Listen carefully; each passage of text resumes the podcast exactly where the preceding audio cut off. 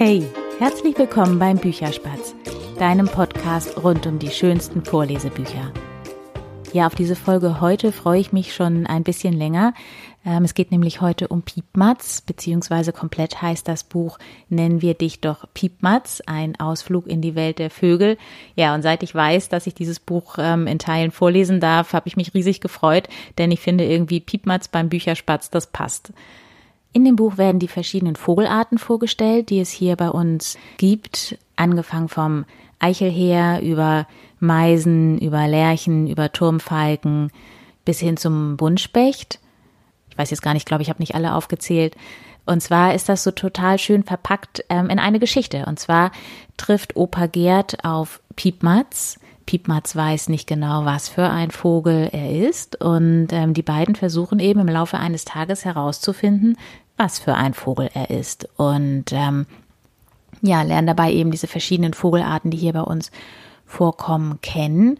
Und ähm, es ist eine insgesamt eine sehr lange Geschichte. Ich glaube, wir haben weit über eine Stunde vorgelesen. Man muss das natürlich auch nicht im Stück vorlesen.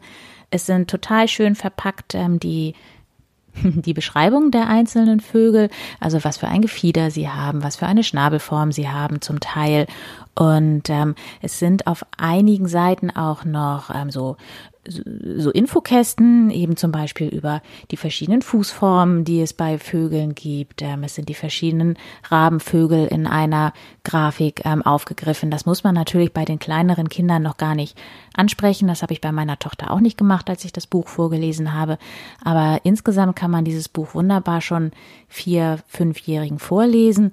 Es ist aber dadurch, dass es ja eine längere Geschichte ist und ähm, so viele Details zu den verschiedenen Vögeln da drin vorkommen, mit Sicherheit auch noch für sechs, sieben, acht, neun oder sogar zehnjährige Kinder geeignet, wenn nicht sogar noch für noch ältere.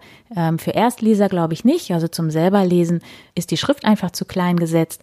Aber ich kann mir durchaus vorstellen, dass ähm, man sich das dann doch irgendwann, wenn die Kinder ein bisschen älter sind, nochmal raussucht ähm, und sich dann eben über die einzelnen Vogelarten nochmal informiert. Also für alle, die ja, so ein bisschen wissen wollen, welche Vögel hier so bei uns rumflattern ähm, und das ihren Kindern auch gerne vermitteln wollen, ist dieses Buch super. Ähm, geschrieben hat das Buch ein Autorentrio und zwar ähm, Hanna Müller, Hanna Stollmeier und Carla Swiderski. Und ja, mit den dreien habe ich auch schon ein Interview geführt. Das ähm, werde ich, denke ich, in der nächsten Woche mit dir teilen. Und die drei haben natürlich auch darauf hingewiesen, dass äh, auch noch eine vierte an diesem Buch beteiligt ist, nämlich die Illustratorin. Das ist ähm, Nele Anders. Und ähm, ja, sie hat die ähm, ja, die Vögel total schön getroffen. Also das sind sehr kindgerechte Zeichnungen. Ähm, Genauso wie übrigens diese ganzen Sachinformationen über die Vögel sehr, sehr kindgerecht verpackt sind. Und erschienen ist dieses Buch im Jumbo Verlag und zwar 2019. Und es gibt mittlerweile eine zweite Geschichte von Piepmatz. Ähm, darüber sprechen die drei in unserem Interview auch ganz kurz. Und ähm, ja, ich kann jedem, der sich irgendwie ein bisschen für Vögel interessiert, dieses Buch nur wärmstens ans Herz legen, denn es ist einfach wunderschön ähm, und ich finde das einfach schön, wenn man mit den Kindern genauer darauf eingehen kann, ähm, ja, welche Vögel hier bei uns ähm, so zu Hause sind und woran man sie erkennt, vor allem eben auch.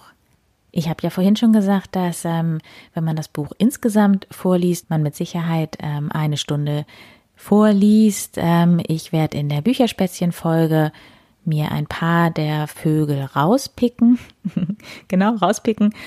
Ich denke, die Folge wird auf so 25 Minuten hinauslaufen.